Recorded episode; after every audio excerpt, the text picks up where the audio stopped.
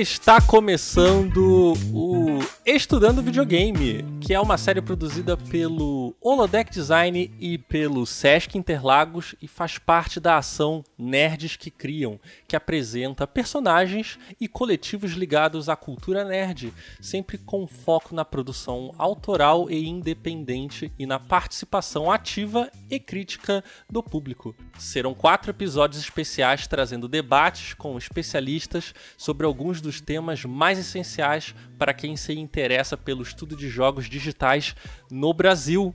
Meu nome é Fernando Henrique, o host desse programa, e junto comigo, que irá fazer as entrevistas desse episódio, é Anderson do Patrocínio. Olá, tudo bem? Bom dia, boa tarde, boa noite para você que eu não sei em que horário que está ouvindo este programa. Sejam muito bem-vindos ao Holodeck Design na parceria com o Sesc Interlagos. E a gente vai falar um pouco a respeito de diversas camadas do que é o objeto videogame né, na sociedade, né, o que, que ele significa para as pessoas, as dimensões que o videogame alcançou ontem, alcança hoje e pode ser que alcance amanhã. Nós somos um podcast independente, essa é uma característica desse projeto. E a gente sempre fala de Game Studies, que é a grande área de estudos a respeito dos videogames, tendo como foco a diversidade, a inclusão e a abertura do discurso a respeito desse tema para todas as pessoas. Então, sejam muito bem-vindos e vamos ver o que vem pela frente. Exato. E para quem não conhece o nosso trabalho, nós somos o Holodeck Design, temos o podcast Regras do Jogo. E eh, eu vou me apresentar rapidinho, né? Meu nome é Fernando Henrique, é, para alguns também Henrique Cardoso Silva, né? para felicidade do Anderson. É, mas podem me chamar de Fernando FHC. E eu sou designer, desenvolvedor de jogos aí, game dev e também pesquisador de game studies, né? Estudos de jogos, como a gente fala. E, e agora eu também vou pedir pro Anderson se apresentar. Bom, meu nome é Anderson do Patrocínio, eu sou advogado, eu também pesquiso videogames e o foco da minha pesquisa é na área de sociologia. E estamos aí, né, sempre debatendo videogames com essas características que eu comentei anteriormente, né? A gente acredita que esse debate a respeito do videogame, seja aí qual paradigma que você adota, né, o videogame como arte, como entretenimento, uh, independente né, dessa escolha pela abordagem, a gente acredita que é uma discussão que merece chegar em todas as pessoas, né? Afinal de contas, a arte, o entretenimento, as maneiras de expressão humana, elas só estão completas quando elas são debatidas, né? Então, vamos ver aí quem que a gente trouxe para falar a respeito desses assuntos. Exato. E aí, como a gente mencionou, esse, esse projeto né, especial terão, serão quatro episódios. E nesse primeiro episódio a gente vai falar do, da importância do videogame, de, de por que, que é importante falar sobre videogame. Então a gente vai fazer um, uma abordagem bem geral assim da do, do, do, própria história do videogame, da sua importância, a importância de trazer o debate sobre ele. É, aí a gente vai abordar alguns aspectos, né? Educativo, filosófico, político, econômico, várias áreas aí diferentes sobre videogame. E para quem a gente convidou nesse primeiro episódio é a nossa convidada Carol Costa. Seja bem-vinda e se apresente para os nossos ouvintes. Olá, obrigada pelo convite. Eu sou a Carol Costa, eu sou jornalista. É, eu atuei sete anos focado em jornalismo de games, continuo no jornalismo de games, mas agora também com uma cobertura um pouco mais ampla para cultura geek, nerd, pop, como você preferir chamar, num geral, assim. Mas continuo falando de games também. Muito bom. E como a gente, a gente relatou aqui, a gente vai começar falando sobre um pouco da nossa história com videogame, né? Como é que a gente chegou onde estamos agora trabalhando com jogos, falando sobre jogos aí toda semana em podcasts e, e para criar um pouco da conexão, né, com, com essa mídia que a gente é, é tão próximo. E acho que eu vou começar comigo mesmo. Olha só. Eu. eu. Tá certo. É, vamos puxar, puxar o assunto aqui, né?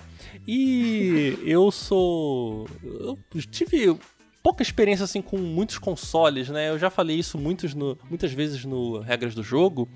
É, o, eu tive bem pequeno ali, eu te, ganhei um, um, aqueles clones de, de Nintendinho, né? Que é uma experiência bem é, comum na. Inusitada. É, Inusitado não, e comum nos anos 90. Comum, né? Pro brasileiro é muito comum a presença de clones, né? Tinha o Dynavision, Dynacon, sei lá, uns outros nomes aí. Eu só lembro desse porque era o que eu tinha, né? e, e eu tive um desses clones de Nintendinho. Aí eu consegui um, um, um Mega Drive depois. E em seguida, tudo assim em poucos anos, né? Porque era um período muito difícil, né? É, eu, eu morei. Eu sou do Rio de Janeiro, né? Então eu morei. Eu morava em Nilópolis e meus pais sempre tiveram condições difíceis. E ali, por volta de 2000 e 2003, 2002 ali, de repente, né, surgiram os videogames na minha vida. Então veio esse clone do Nintendinho, veio o Mega Drive, de repente o PlayStation 1. Né? Então as coisas meio que se movimentaram muito rápido, então eu tive pouco tempo de jogar os jogos de cada console. E logo depois que saiu o PlayStation 1, eu consegui um computador e nunca mais larguei a vida de PC gamer. Então eu tenho é, muito mais vivência com jogos de computador do que jogos de console, né? A não ser pelo, pelas, pelas vezes que eu emulei algum, né? Então, é, foi assim que eu comecei a jogar videogame, né? E depois, e isso me levou pro design, para ter, porque eu tava buscando algum curso para produção de jogos, desenvolvimento de jogos, mas eu acabei só encontrando design porque era o que tinha. e aí eu virei designer, trabalhei em agência e agora, há uns 5 anos, é, eu comecei a. eu consegui trabalhar com desenvolvimento de jogos, né? E eu acho que é, esse é um bom resumo aí pra minha história com videogame. Eu vou perguntar pra Carol qual foi a história dela com jogos também. Assim como você, é, também. Assim, eu tive sorte até, porque quando eu nasci, né, meus pais já tinham, eu já tinha um videogame em casa, que era o Dactar, que também é uma versão brasileira do Atari 2600. E essa foi minha primeira experiência com videogames. É, primeiras lembranças assim que eu tenho na vida, inclusive, é de estar no colo da minha mãe jogando é, o jogo lá de caça do, do pato, que é o Duck Hunt, né? Caramba. né? Uhum. É, o Keystone Capers, que é o famoso jogo do guardinha do Atari subindo e descendo a escadaria do shopping. Então eu tive esse contato muito cedo, é, por privilégio mesmo, por eles terem em casa, mas também pela minha família ser humilde, eu não tive um contato tão contínuo. Eu acabava jogando mais quando eu ia visitar amigos ou na casa dos meus primos, que já tinham ali um Super Nintendo e por aí vai. E por um tempo também fiquei só no PC, quando meu pai precisou comprar o primeiro PC por conta de trabalho. Eu tive acesso, então, sei lá, a gente tinha internet, eu jogava esses jogos de navegador. É, na época, anos 90, né, tinha muito essa coisa de banca de jornal com revistas também, que vinham com demos, ou às vezes até jogos completos, então era a minha forma de ter contato. E depois, na época que já tinha lançado o PlayStation 1, né, uma geração à frente, eu ganhei o Super Nintendo. Vivi essa boa fase de ir nas locadoras, alugar, é, fita ou cartucho, porque sempre que eu falo fita, eu vou falar, ai meu Deus, que, que velha, é cartucho. Desculpa, gente, eu falo fita. E. Todos e, nós e, falamos enfim, fita. É, é fita Fiteiros gente Quem fala cartucho tá Isso errado. Mesmo. e aí depois o, o, o, gosto foi, foi seguindo, assim. Eu acho que por eu ser filha única também era meio que minha forma de, de me divertir ali em alguns momentos, né? Quando eu não tava, sei lá, na rua brincando. Então foi é, um instrumento muito presente na minha infância. Depois com PlayStation 1, e aí, depois só mais velha, já trabalhando, que eu tive a oportunidade de comprar mesmo, né, com meu dinheiro videogame. E sempre foi assim um hobby, como eu falei, que fez parte da vida. Eu nunca tinha pensado nisso como uma profissão, apesar de eu acompanhar na época as revistas, né, e depois, é, mais recentemente, sites e tudo mais. Recentemente, há uns 10 anos, eu quero dizer. E, e quando eu comecei a cursar jornalismo, eu pensava em trabalhar com cultura, mas eu não pensava nessa possibilidade de ir para a área de games. Talvez até porque aqui no Brasil a gente ainda tinha, né, parece que é, quando a gente fala de 10 anos, parece que é que é, sei lá, muito tempo, algo do tipo, mas assim, a gente vê que a indústria é, de jornalismo especialmente de games aqui no Brasil, começou a crescer muito mais nos últimos anos, de ter mais veículos, é, a mesma, a própria questão de tipo YouTube, é, Twitch, então você tem streamers e isso é mais popularizado, enfim, antes não tinha tanto, né? Era uma coisa muito mais fechada ali, as redações menores. Então eu não tinha tanta, tanto contato, assim, não via tantas mulheres fazendo isso também. Então era uma coisa que eu não, me, não imaginava na minha rotina. Até que na época da, da faculdade mesmo, já por gostar disso, sempre tentar encaminhar meus trabalhos, minhas pesquisas para essa área, eu comecei a escrever num blog de, um, de amigos, assim, sobre games, sobre cultura pop no geral. E futuramente, né, trabalhei na Rede TV em produção de, de TV também, um, um programa sobre games. Fiz estágio lá e aí depois eu fui trabalhar no IGN Brasil e, e sigo falando de, de joguinhos aí diariamente. Uhum. É, acho que foi até como você falou, né? A própria formação do jornalismo, ele tem uma área ali que junta tudo, né? Então é, é cultura e tecnologia, né? Então nessa uhum. época, eu, eu, acho que até hoje não, não existe uma formação jornalística para videogame, né? Ou para tecnologia de forma geral. Você se forma como jornalista e aí você vai para a cultura, né? E os cadernos dos jornais antigamente juntavam Sim. tudo isso na tecnologia, né? Então você ia falar de videogame, de TV, de não sei, outras coisas e ficava tudo nesse amálgama e nesse, exatamente nessa última década a coisa meio que explodiu, né? E aí você tem tanto a cena Sim. do esporte como os videogames em que existe é um cenário bem grande, né? E meio que indo até na contramão do que é a própria o próprio estado do jornalismo hoje, onde as coisas estão ficando mais precárias, né? E o e o esporte só cresce, né? É, não, não que não existissem antes, né? Como eu falei, tinham as revistas e tudo mais, mas era uma coisa. E de, futuramente, né, os blogs, enfim. Mas era uma coisa ainda mais nichada. Eu acho que hoje a gente tem essa abertura maior e esse reconhecimento maior também de, tipo, existem portais, sites é, canais grandes falando especificamente sobre games. E é curioso isso que você falou da faculdade também, porque eu recebo, assim, quase que semanalmente mensagem de pessoas falando: ah, eu quero muito ser jornalista de games, o que, que eu estudo para isso?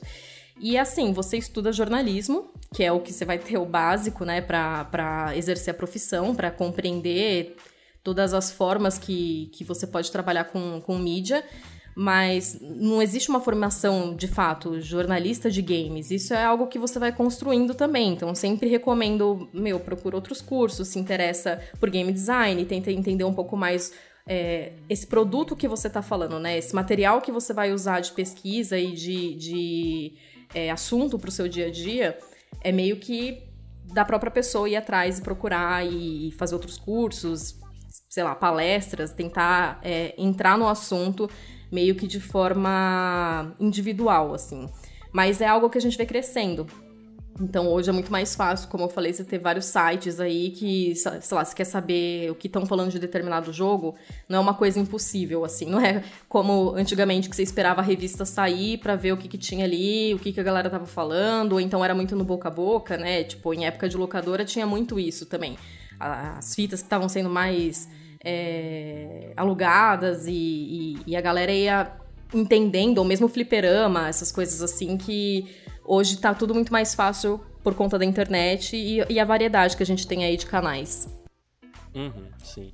Bom, é, eu acho que agora a gente pode já deixar o Anderson falar, né? Coitado tá. Não, imagina, eu, eu tava aprendendo aqui com essa aula de vocês dois. É, bom, o meu contato com videogames ele foi até bem parecido com o que vocês contaram, mas chega uma parte muito específica onde ele ganha outro contorno que eu sei que a exceção não é a regra.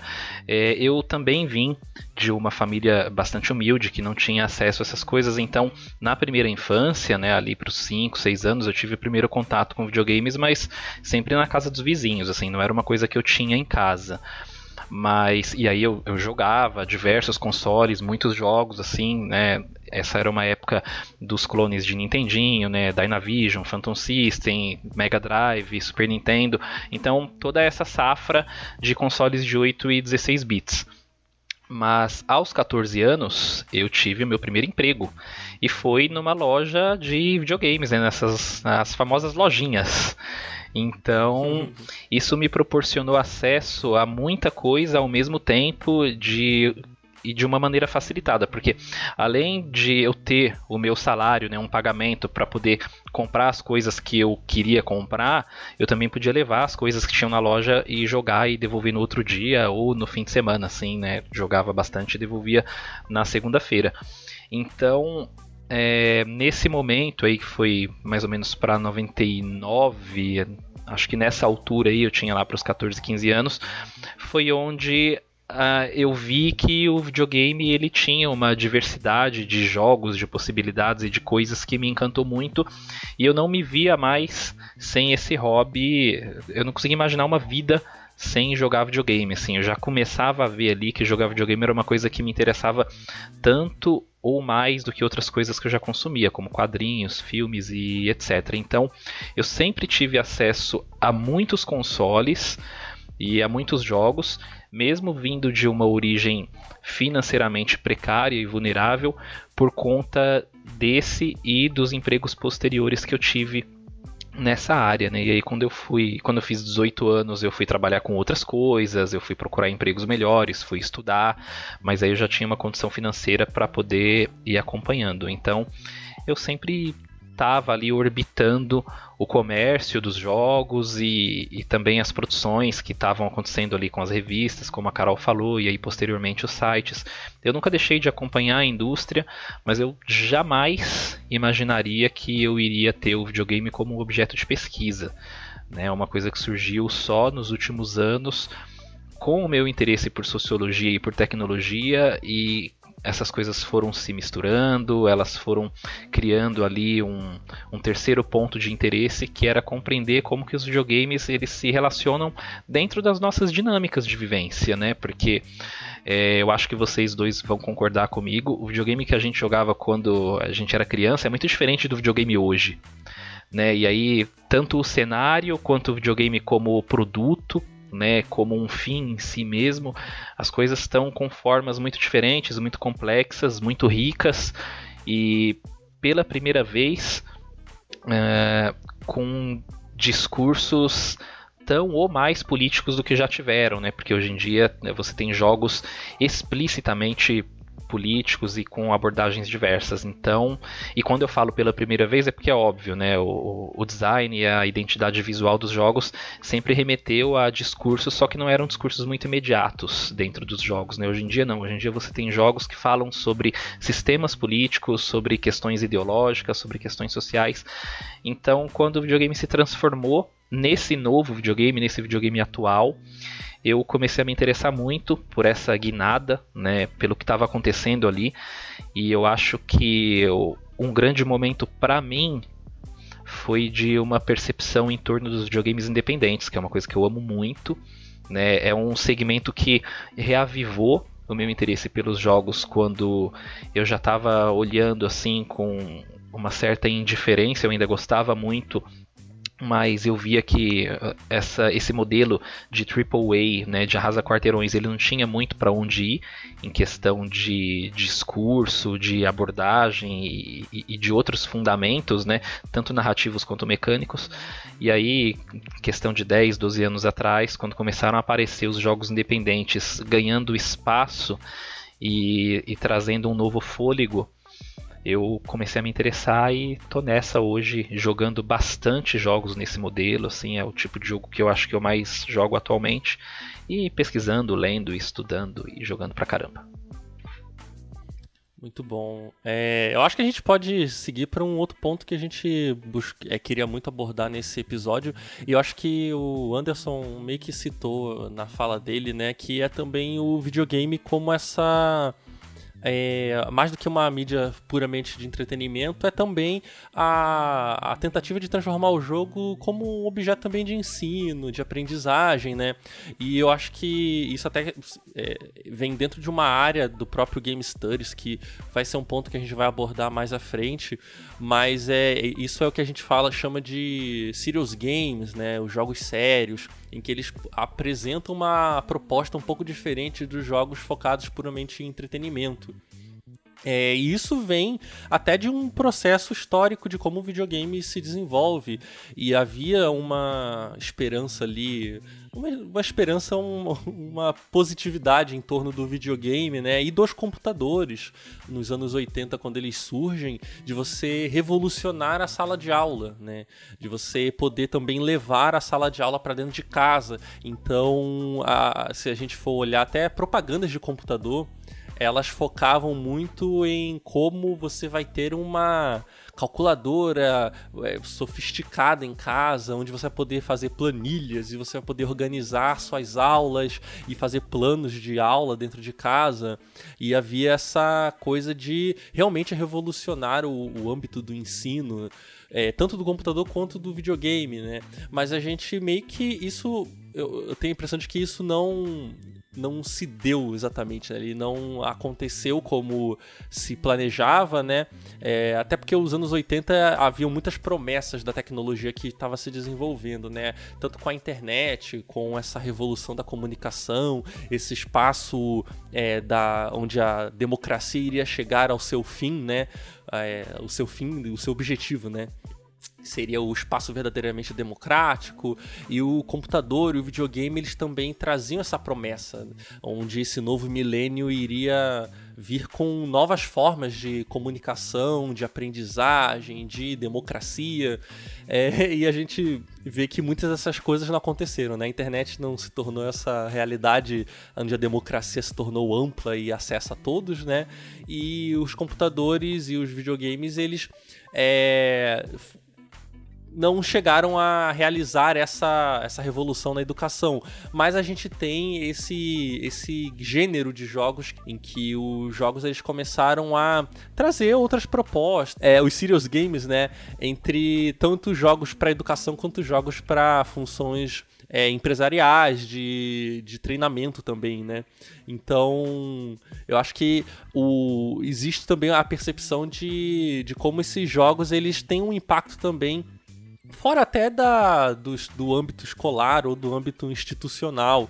E, e isso vai ter diferentes percepções e, e também uma, uma, esse debate, né? Existe dentro da academia esse debate de se os jogos educacionais eles conseguem hum, oferecer, realizar exatamente esse objetivo de passar alguma instrução, de exercer essa função de educação para as pessoas, né? E aí eu queria saber a opinião de vocês, que, qual a percepção de vocês com essa, essa, essa possibilidade do jogo ser uma mídia educativa também, como é que é isso é visto também no jornalismo, né? Porque muitos dos jogos educativos às vezes eles acabam entrando também no debate público por mais, mais por uma lente da crítica política, né? Existem muitos jogos serious games que eles vêm também como crítica política, e aí você tem um, um, debate muito difuso de qual é a função desses jogos, se existe até esse gênero, né, de, de serious games, e aí eu queria que o Anderson começasse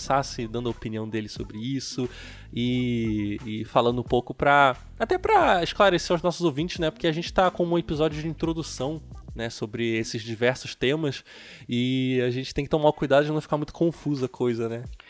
É, eu acho que é bem interessante essa abordagem, pelo menos inicial, para que as pessoas saibam que o videogame ele alcançou essa etapa de inserção social, né? O que a gente tem hoje em torno da discussão entre os serious games é o, o resultado mais imediato da aplicação deles, que é a gamificação das coisas.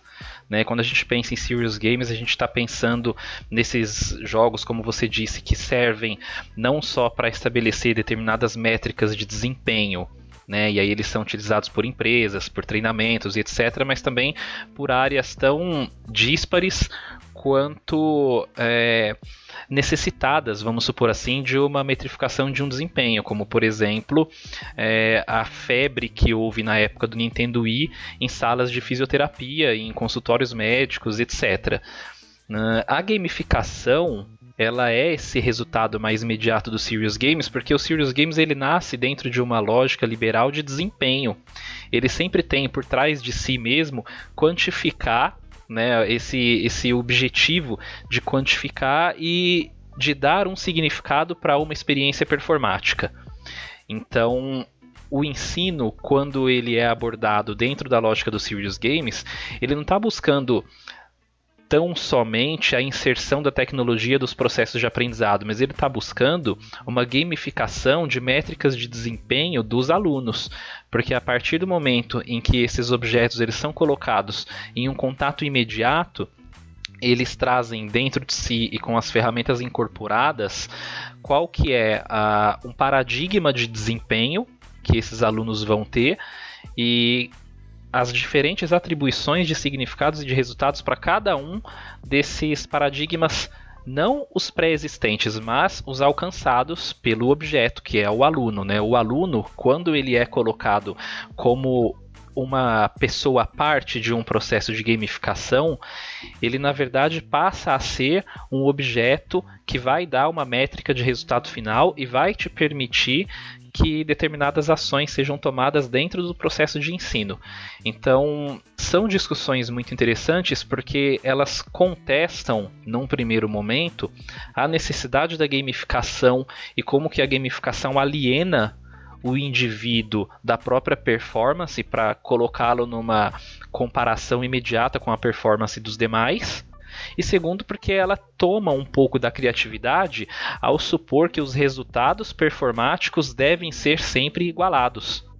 Né? Então, a partir do momento que você tem uma sala de aula com 40 alunos e um motor de desempenho que pode vir através do formato de jogos ou da gamificação do sistema de ensino, que também é uma herança imediata dos jogos, como a gente está falando, você está dizendo que todas essas pessoas elas precisam correr dentro de um mesmo resultado métrico. A perseguição delas não é mais pela individualidade e pela criatividade, mas pelo resultado.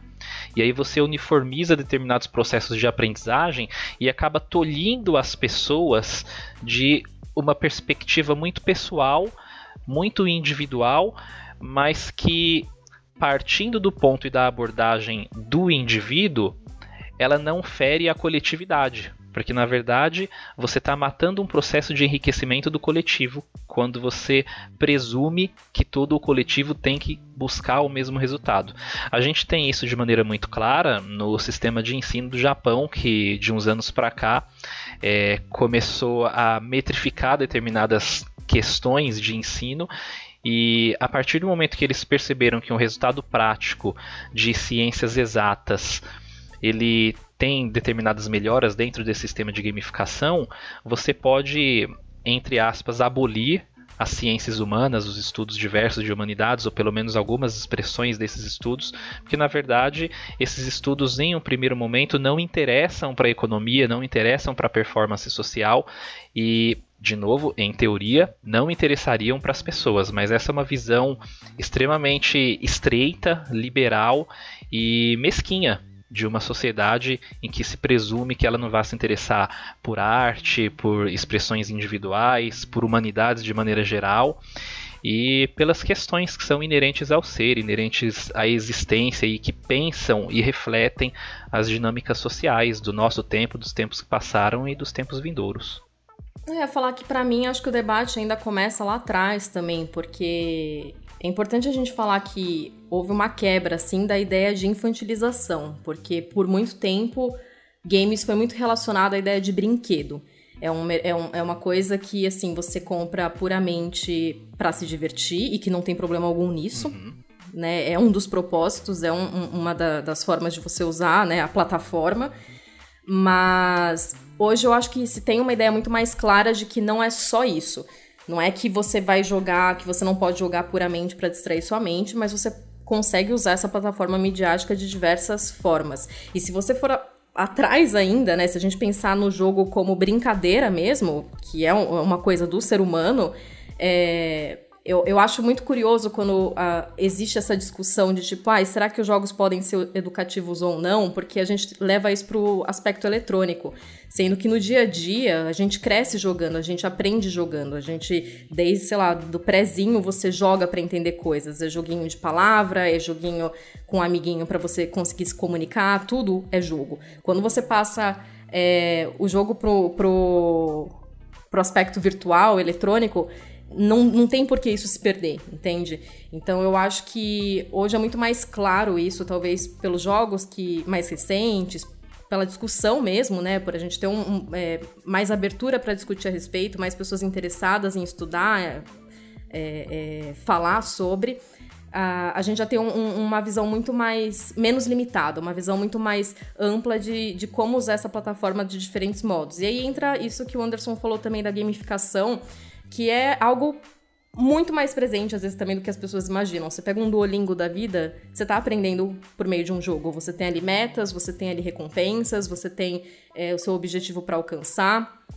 Acho que o próprio Waze, eu não sei se ainda tem isso, porque, enfim, eu não, não uso, não dirijo, mas é, tinha alguma coisa de, sei lá, você ir, ir, conseguindo pontos conforme você interagia lá com a plataforma, tudo isso faz parte de jogo. Então é muito natural que existam é, cada vez mais jogos centrados realmente nisso, voltados para isso. Independentemente de estar tá sob a, a, o, o, nome de Zero's Games ou, o que quiser colocar, mas é algo muito mais natural de, de, do jogo em si, do que significa você jogar, do que significa você estar tá num espaço ali lúdico, seja ele virtual ou não, para aprender, para fazer alguma troca, para colher, entender um pouco mais as coisas, sabe? Então eu acho que o debate vem lá atrás e é muito curioso que hoje é, exista dúvidas ainda sobre essa possibilidade, sabe? Sempre que, que, que eu vejo, não aqui entre a gente, porque o nosso trabalho é questionar,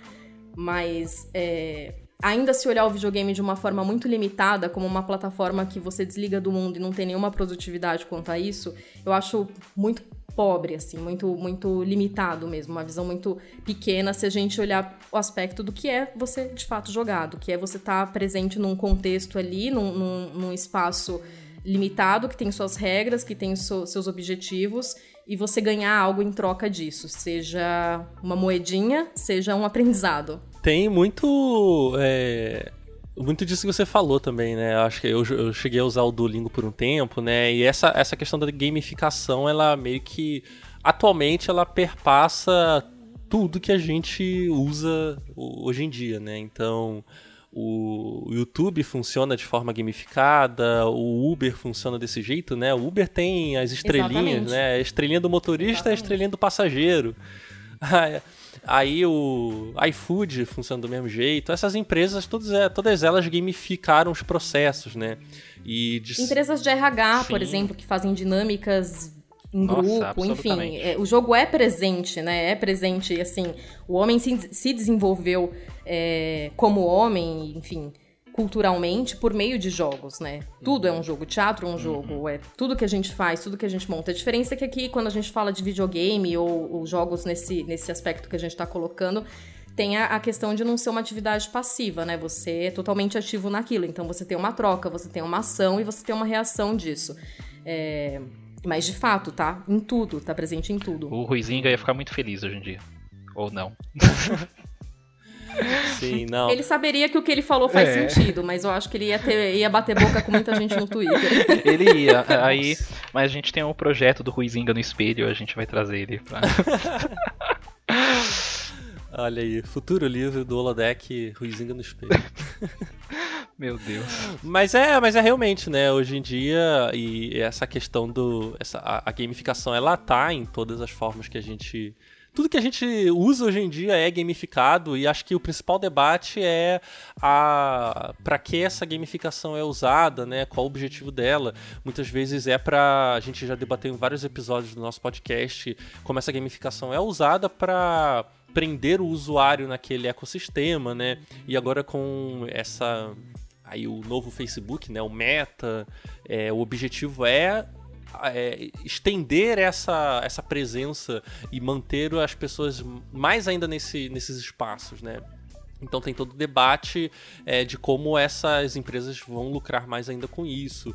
E aí é, isso é uma parte da gamificação, né? E, e, a gente já debateu isso também nos nossos episódios, né? Um lado ali do videogame que ele é meio difuso, porque ele pode ser tanto essa utilidade empresarial, de instrução, né, dentro de uma empresa, mas ela pode ser um, uma forma de fazer um jogo crítica é, político e ela também pode ser como o jogo vai ser usado em sala de aula, né? Então você fica é, é um debate muito amplo e, e vai entrar exatamente no ponto, né? Para que que isso está sendo usado, com qual objetivo, né? Nem toda gamificação... Uhum. A, a gente defende, né, que geralmente essa gamificação não é, não é muito bem intencionada, né? então, como é que ela está sendo usada, né? E aí, como é que isso vai ser feito dentro de sala de aula? Qual a viabilidade?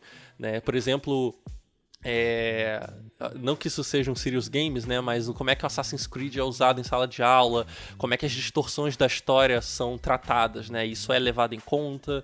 Então, é, essa, pro bem ou pro mal, né? Sim, então esse debate ele fica bem amplo quando a gente vai falar de videogame como ensino, né? E aí escapar dessa coisa do videogame só como entretenimento, então vira um debate muito complexo que ele ainda é muito vivo dentro da academia, né? E, e aí quando a gente entra nessa coisa da gamificação, que é um debate até maior do que o próprio Serious Games, aí ele já, já ocupa aí anos da nossa vida de pesquisa, né? Mas, mas é algo que faz total, assim, sentido a gente discutir, né? Porque eu lembro que na época que eu comecei a pesquisar mais sobre o assunto, eu li muito e, e, relacionei muito com a ideia do estado do flow, né? De você entrar no fluxo realmente e o videogame é uma plataforma perfeita para você conseguir isso, que é aquele estado em que você basicamente entra em transe, que você tá tão concentrado no que você tá fazendo, que você meio que se desliga do mundo é, físico, vou dizer assim, não necessariamente dependendo do jogo, de como você está jogando, mas você se desliga das outras distrações para focar inteiramente naquilo que você está vendo, aquilo que você está fazendo. Seja para jogar, como eu falei no começo, um jogo para se distrair ou para você coletar aquelas informações e isso servir de bagagem para você de algum modo. Então é muito útil que isso seja de fato discutido e comentado, entender realmente é, o potencial disso, o potencial dessa ferramenta, que eu acho que é o, é o ponto que a gente não pode perder. Eu digo a gente, a gente consumidor de videogame, é, a gente jornalista, é, a gente pesquisador, enfim. E, e, também, lógico, as empresas que investem nisso, porque aí entra no que, no que vocês estavam falando de como isso é usado ou não. Mas é um ponto que eu acho que não pode perder, porque uma coisa que me deixa ainda um pouco chateada é, é essa ideia limitada que eu falei, de tipo, o videogame ser um, um brinquedo sendo que ele pode ser, não há problema algum nisso, mas não só. E, e não é à toa, não é não é uma coisa tão desconexa assim da, da, de fazer sentido. Essa ideia do estado do flow e de entender como que a gente enxerga né, esse mundo virtual, como a gente enxerga a, a ligação com, com enfim, com, com, a plataforma em si. É, tem um livro da Sherry Turkle, que é o Segundo Eu, o, é, Os Computadores e o Espírito Humano. Eu acho que é de 89 esse livro, que ela escreveu muito mais focado no, no computador mesmo. É, não sei se vocês conhecem, se vocês já leram, imagino que sim, mas ela fala justamente dessa questão do tipo do relacionamento da, do ser humano, da pessoa, na época com o computador, mas isso serve para qualquer outro, enfim, aspecto mais levando para o lado eletrônico da coisa que como isso pode influenciar a concepção que as pessoas têm de si mesmas. Como essa, essa ligação com esse objeto pode ser um ponto de partida para novos valores éticos, novas formas de cultura, novas formas de comunicação e por aí vai. E nesse livro dela, ela estuda, por mais que seja mais centrado na ideia do computador em si, a gente consegue pegar e fazer um paralelo perfeito assim com os videogames de tipo, quando você está jogando, você é um com, com aquele videogame, sabe? Você é uma extensão. Aquele mundo virtual acaba sendo uma extensão do que você é. E isso influencia muito para você criar novas concepções, para você aprender coisas, para você é, discutir, criar, enfim, críticas a respeito do, daquela realidade que você está vendo, daquele contexto. Isso é, é, algo que a gente tem que ter sempre em mente também. Perfeito, eu acho que a Carol resumiu muito bem, né? E é, como, como ela citou o Ruizinga, né? O, o, não videogame, mas o jogo, o jogar, ele é uma, um dispositivo que que é, ele viabiliza a cultura também, né? E o Ruizinga defende muito isso, que é, a, é, o, é o jogo Sim. que vai construir sociabilidade, vai construir cultura e a, essas relações. E não. Então, é, obviamente, o videogame também é brinquedo, mas o videogame ele é uma das formas de se produzir cultura. Então, é, acho que é, a gente está num ponto perfeito aqui.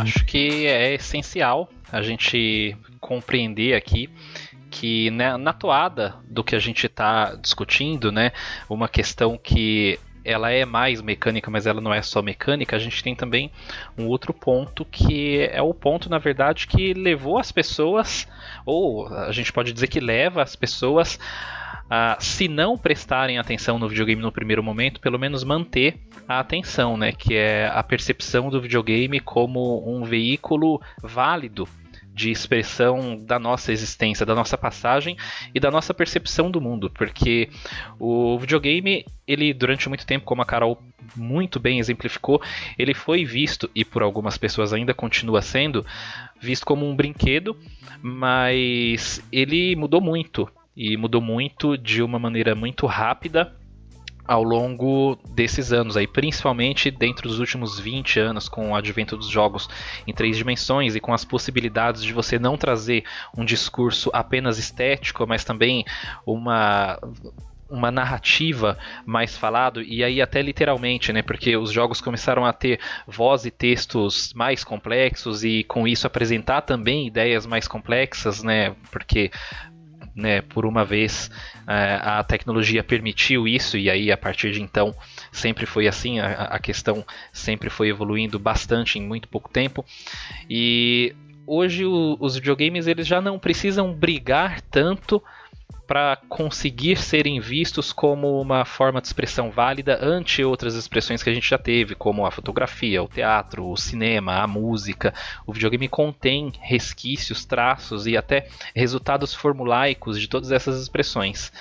E a nossa visão do videogame como uma plataforma multimídia, que é uma visão que talvez seja a mais difundida, né? As pessoas elas ainda estão discutindo se o videogame é só um jogo, se o videogame é uma plataforma, se o videogame é uma mídia, mas eu acho que encarar como uma plataforma multimídia permite você abordar esse objeto sob diferentes ângulos e a tratar melhor cada um desses aspectos, porque existe a camada onde cada aspecto do videogame pode ser tratado de maneira individual e existe o videogame como um resultado de uma criação conjunta.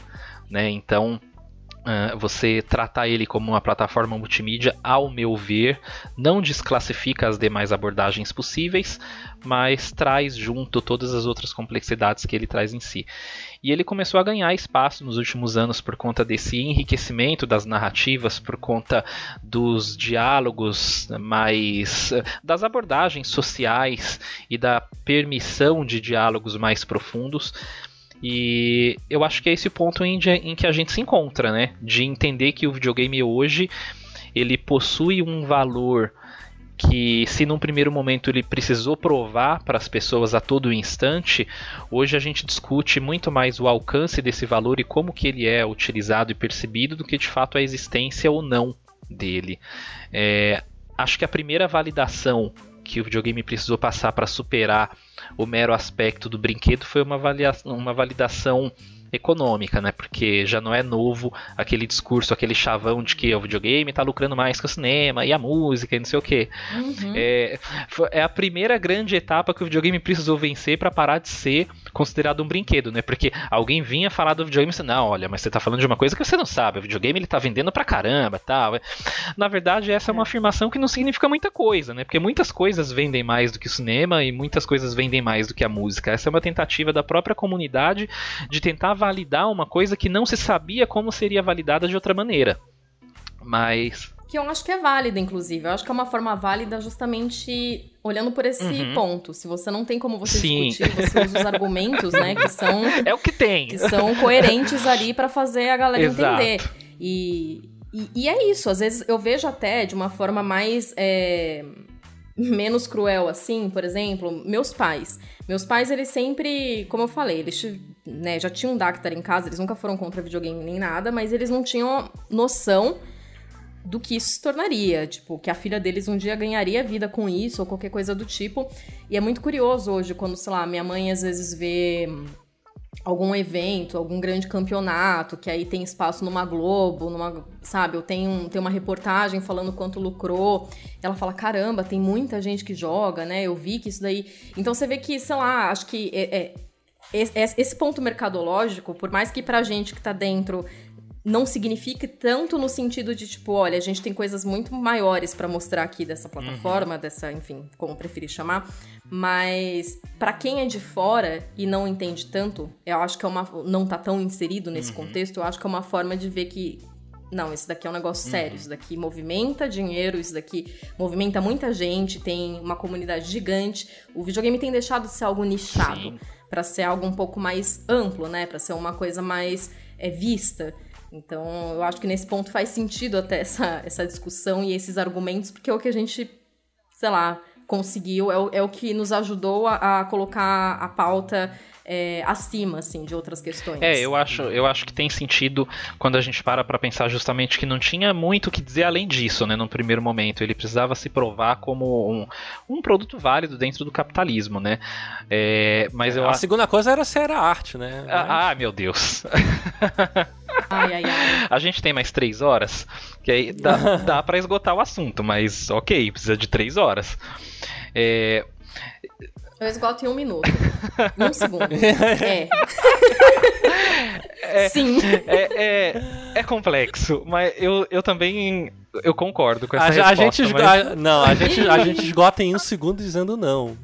Olha, Agora o Anderson deu pra ah, trás. Então vamos não, eu, Brincadeira, eu, gente. É eu esgoto mesmo. falando que arte é o que você diz que é.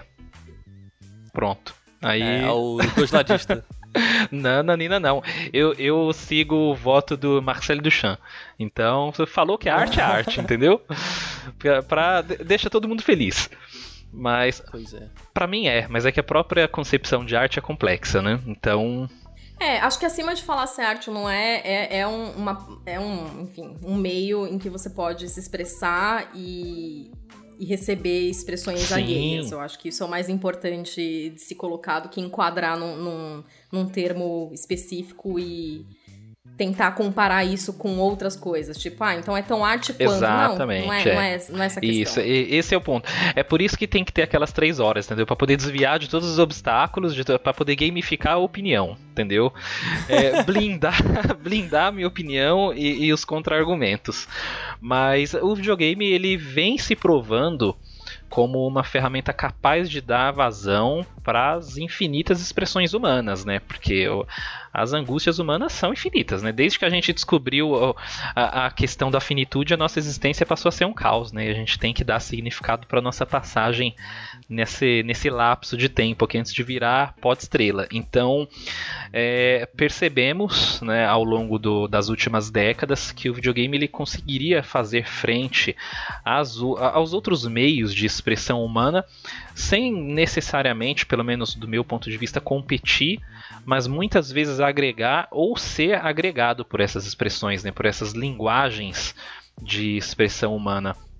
E é isso que permitiu né, essa percepção de possibilidade que permitiu ao videogame alcançar esses novos estágios de diálogo. Né? A gente tem jogos tão intimistas, tão inclusivos, tão receptivos com audiências diversas, com temas diversos, que muitas vezes, num primeiro momento, nem são imediatamente passíveis de serem gamificados, né? Porque eles estão muito mais focados numa experiência imersiva, na passagem de, de alguma questão é, reflexiva, existencial, ou política, ou filosófica, do que de fato proporcionar um resultado mecânico para quem se propõe a viver essa experiência, né? E aí você tem novas linguagens, como os ditos walking simulators, que já é uma outra discussão quase que infinita.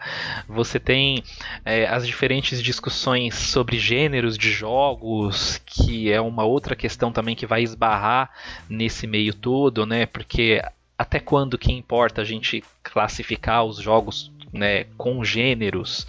a partir do momento que as experiências estão ficando cada vez mais homogêneas, né, e esses elementos estão dialogando de uma maneira hoje né, de uma maneira muito inédita ao que seria pensado há 15, 20 anos atrás, né, quando o que a gente entende hoje como game design estava engatinhando em muitos lugares e condições materiais específicas nem existia de fato, né? Então, é, o videogame hoje ele tem essa possibilidade de expressão do ser, né? E tudo que o ser humano usa para se expressar e para marcar a passagem dele nesse plano, eu considero muito válido, porque é um multiplicador da nossa existência, da nossa experiência e é uma pequena possibilidade de você resgatar um pouco de como você encontra a vivência do ser e divide essa vivência com os demais e aí divide as suas angústias, as dores, os amores e as suas visões do que, que são essas coisas todas. Olha aí, o outro vai filosofar, né? Ah, para, vai, é... ó, vem não. não, mas é, é, acho que tá, tá tudo certo, concordo com tudo que vocês disseram, né? E eu acho que o, o videogame como essa, a gente costuma falar muito do videogame como essa indústria que ela ficou tão grande, né, que ela é a indústria do século XXI, né? Ela é uma das mídias mais importantes hoje no, no ciclo, né, de, da indústria cultural, dos produtos que são criados e da, do próprio consumo dentro do, dentro do capitalismo, de como funciona essa circulação né? E o videogame ele também se torna esse objeto importante de debate exatamente porque ele é essa, ele é uma dessas mídias mais importantes. Eu acho que fica muito claro quando a gente, aqui no Brasil não foi tão grande, mas quando a gente olha o impacto do Fortnite e agora essa esse, esforço da Epic em também transformar o Fortnite em algo mais do que um jogo, né? Ele é um metaverso. Acho que a, Epic gosta de busca co colocar o Fortnite como esse metaverso. Então você tem shows lá dentro, eventos esportivos e toda essa sorte de, de, de eventos que colocam o Fortnite mais do que um jogo, né? Ele é esse espaço virtual onde coisas diferentes acontecem e as pessoas se reúnem para para experienciar essas coisas, né? Então o videogame ele vira esse é, essa mídia de entretenimento com um tamanho que não dava para jamais ter esperado que ele chegaria a ser, e aí ele se coloca como esse objeto de constante discussão, constante debate, exatamente pela grande importância que ele tem hoje em dia na indústria cultural, na produção de, de signos, de comunidades, né? E aí você tem também as questões de, própria de representação, né? o videogame como fantasia de poder, né? Se você pega os jogos de tiro em primeira pessoa, eles são esse, essa espécie de fantasia de poder. Os jogos em terceira pessoa também, né? A maioria dos jogos acabam sendo uma fantasia de poder, é né? Isso. Dá poder, dá poder pros meninos brincar. Então você fica nessa nesse grande debate, né, de como essas representações também podem ser prejudiciais, né? Principalmente quando a gente olha a história dos jogos sendo uma mídia que vai tentar, vai buscar excluir a presença de minorias, né? A gente tem é, a própria história de como a Nintendo foi fazer o seu marketing nos Estados Unidos e isso pós a crise de 82, então ela vai buscar fazer todo um marketing voltado a construir a imagem do, do Nintendinho como um videogame de menino. E você tem isso vindo no bojo de toda uma história de exclusão feminina dentro das ciências da tecnologia, da, da indústria da, da, da, dos computadores. E, e aí você tem toda essa história do videogame criando todo um espaço tóxico, né? E a, a internet ajudando a, a contribuir com isso, e as empresas criando todo um discurso de o famoso clube do bolinha, né, dentro do videogame. E aí você tem nas últimas décadas esse debate todo em volta do videogame de como essa representação ela é prejudicial e como você criar um espaço mais diverso para os videogames, né? E como poder também é, fomentar uma, uma comunidade de jogadores que não seja tão é, aversa a minorias. E ah, você, você chegou a um ponto em que as próprias empresas já fazem isso, né? Eu acho isso muito positivo quando eu abro o Game Pass e você já tem as descrições, é até eu, eu, comentei isso com o Anderson no outro dia, né? E, e você já tem as descrições de jogos com é, gênero neutro, falando sobre os jogadores, os personagens de jogos, né? Então você tem também a, as próprias empresas abraçando isso porque elas vêm também com uma necessidade de poder abraçar esses outros públicos. né? Para não ficar apenas dentro de dessa comunidade que as próprias empresas construíram ao longo dos anos, né? Nos anos 90, ali no início dos anos 2000. Se a gente for lá para trás, a gente vai ver algumas propagandas absurdas, né? É, onde se reforça um discurso agressivo e um discurso é, é, masculino, né? De quem é o público-alvo desses jogos. E hoje em dia já. É, hoje em dia você tem uma situação completamente diferente. E aí também, junto com todo o resto da indústria cultural, né? De criar produtos mais Uh, mais diversos e tentar abraçar novos públicos. Então, eu acho que tem, esse é um panorama geral de como o videogame ele se insere dentro do debate. É, debate político mesmo, de como é, ele tem um papel muito grande dentro da indústria cultural e da, dessas produções de signos e como ele vai é, é influenciar né, os jogadores a se verem e respeitar outras pessoas. Então, tem todo o debate atual, né? E acho que uh, o jornalismo também é, tem um papel muito grande em como isso vai ser perce é, percebido pelas pessoas e como vai ser replicado, né? E é, acho que acho que um outro ponto também que a gente podia falar era sobre jogos independentes, os indies, né? Acho que a gente já está já tá estourando aqui um pouco tempo, mas a gente tem que dar uma corrida. e eu acho que eu queria, eu queria pedir pra Carol comentar um pouco de como é que foi a percepção dela também com essa mudança ali acho que foi em 2008 que começou, né, a coisa dos jogos independentes e como é que essa mudança foi operando e hoje em dia a gente tem as categorias de jogos indies, né, e aí você tem as empresas é, investindo em jogos indies, e aí você tem até o indie AAA, né, o indie indie. Vai se confundindo, né? É. Jogos que nasceram indie não são mais indie, e por aí vai. É, eu acho curioso, assim, até é, um pouco desse discurso que você estava falando da questão do, da, do videogame por muito tempo ser visto como uma atividade para homens, uma atividade masculina, porque é muito, assim. É, eu, eu acho, assim, que não é certo a gente falar que, tipo, agora tá chamando esse novo público porque esse público sempre esteve presente, sabe? Acho que agora as empresas estão reconhecendo isso e entendendo que se elas querem vender, elas vão ter que fazer para todo mundo que joga, porque sei lá, se você for pegar desde River Raid, que é feito por uma Sim. mulher e outros inúmeros jogos, tipo Pac-Man também que foi feito, projetado pensando no público feminino, chamar a atenção do público feminino, nessa época de tirar, né, os videogames saírem um pouco de fliperama, saírem dos arcades para começarem a ir para as casas das pessoas e tudo mais. Então esse público sempre esteve presente, mas agora se tem uma noção, é, uma validação por parte da empresa mesmo de não, vamos, vamos, né, fazer as coisas uma, da forma correta aqui, da forma que deveria ter sido feita desde o começo mas que a gente sabe que, enfim, tem muitas coisas aí no caminho que impedem. É, e eu acho que o jogo indie, ele entra como um facilitador dessas coisas, sabe? É, uma pela própria, assim, democratização mesmo do jogo, do acesso, porque jogo indie é muito. costuma ser bem mais barato, costuma ser muito mais fácil das pessoas jogarem. Então eu acho que muito do crescimento dessa indústria também está relacionado ao interesse do público de conseguir consumir e conseguir olhar com, com, com, mais interesse, mais respeito, eu sempre cito, como jornalista, aqui no Brasil, por exemplo, eu acompanho, eu acompanho o BGS desde muitos anos, cobrindo e tudo mais, e eu vejo, é, não só BGS, como Big, por aí vai, esses eventos que tem algum espaço re, é, reservado para jogos independentes, ali, um pavilhão para desenvolvedores, eu vejo como esses espaços são cada vez mais lotados, né? Não agora que a gente está em época de pandemia e não tem esses eventos físicos, mas é notável, assim, a diferença dos últimos 5, 6 anos.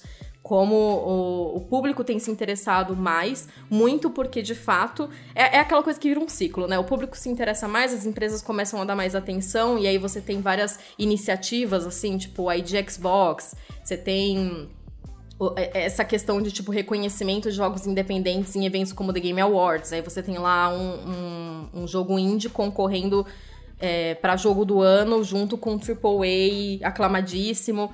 E eu acho que isso vai, vai é, formalizando né, esse, esse aspecto, assim, essa parte, essa, essa fatia dos jogos que é o jogo independente. E eu também gosto muito, sempre deixei isso, acho que muito claro no meu trabalho.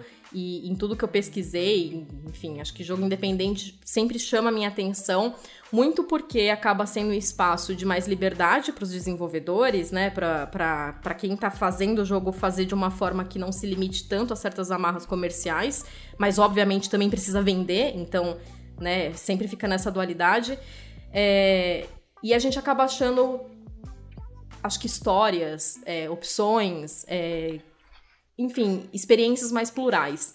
Então, isso tem sido mais bem-vindo também da, pro público, sabe? Acho que isso tem sido. O público tem abraçado de uma forma melhor. Tô falando como jornalista, como alguém que produz conteúdo e vê a diferença, tipo, de sete anos para agora você fazer uma notícia sobre um jogo independente você vê um, um, um boom, um, uma interação de, de leitores muito maior do que você tinha antigamente.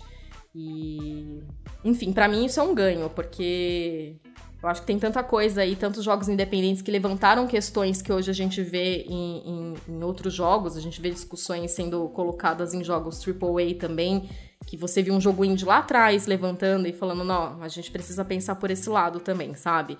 É... E, e, aí tem vários exemplos, assim, sei lá, tipo, quando você vai falar. Você tinha citado o jogo. Algum de vocês citou algum jogo de guerra, coisas do tipo, né?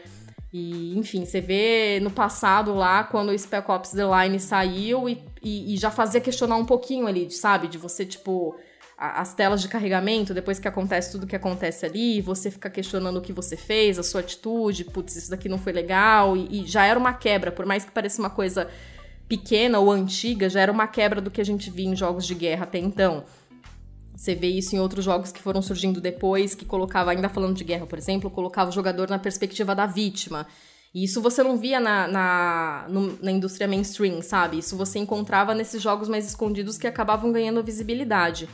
É, ou mesmo essa questão de, de, você aprender um pouco mais, de você conhecer um pouco mais do jogo. Eu sempre cito o, o Rune Queen, que é sobre é, né, eles fizeram aqui sobre uma aldeia aqui no Brasil e uma forma de tentar perpetuar a cultura é, por meio da gamificação também, por meio de. de, de foi o, Guilherme Menezes, se eu não me engano, que é um antropólogo que fez, né?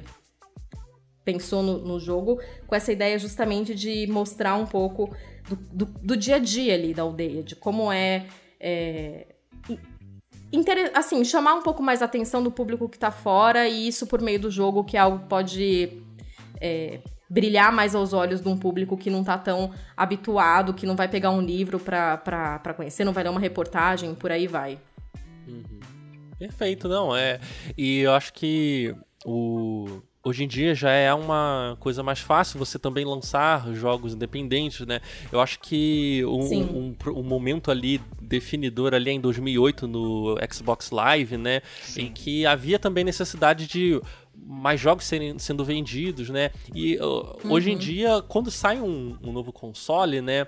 Geralmente os grandes estúdios ainda não têm jogos prontos e existe também uhum. essa o, o, o, indie ele começa como esse backup ali para a indústria, né? Até porque a própria indústria ela começa a é, investir menos em jogos medianos, né? A gente tinha o Double A antigamente, que era aqueles jogos com orçamento Sim. médio, de repente que era a regra tem... da indústria. É. E aí, de repente, você só tem jogo caríssimo, né? Aí, sei lá, eu lembro do, quando saiu o GTA 4, né? Que eles falaram, não, porque o jogo custou 100 milhões, aí é 50 milhões só em propaganda, né? E aí você tem essa, esse, essa megalomania da indústria, né? Aí Call of Duty saindo todo ano, custando milhões e milhões.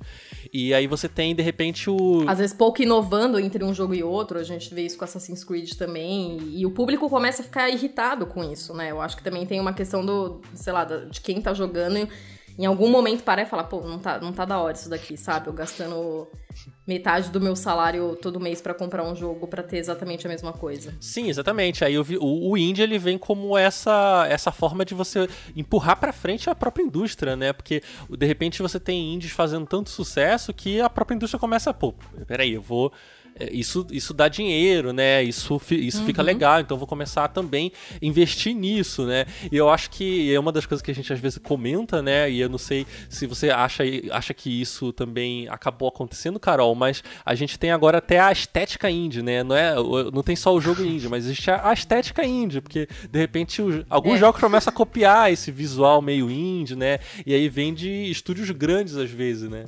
Não, total, total.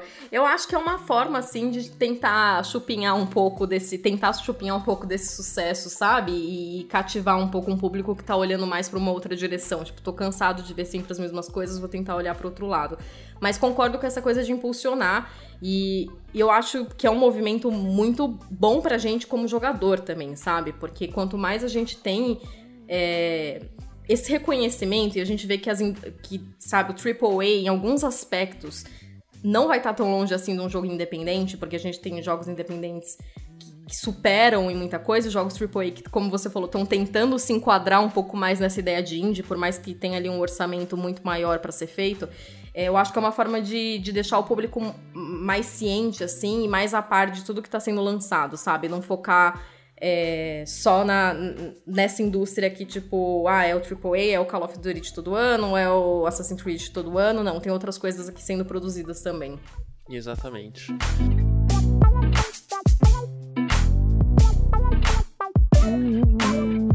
É, tá, então a gente vai se encaminhando aqui para os últimos pontos do nosso episódio.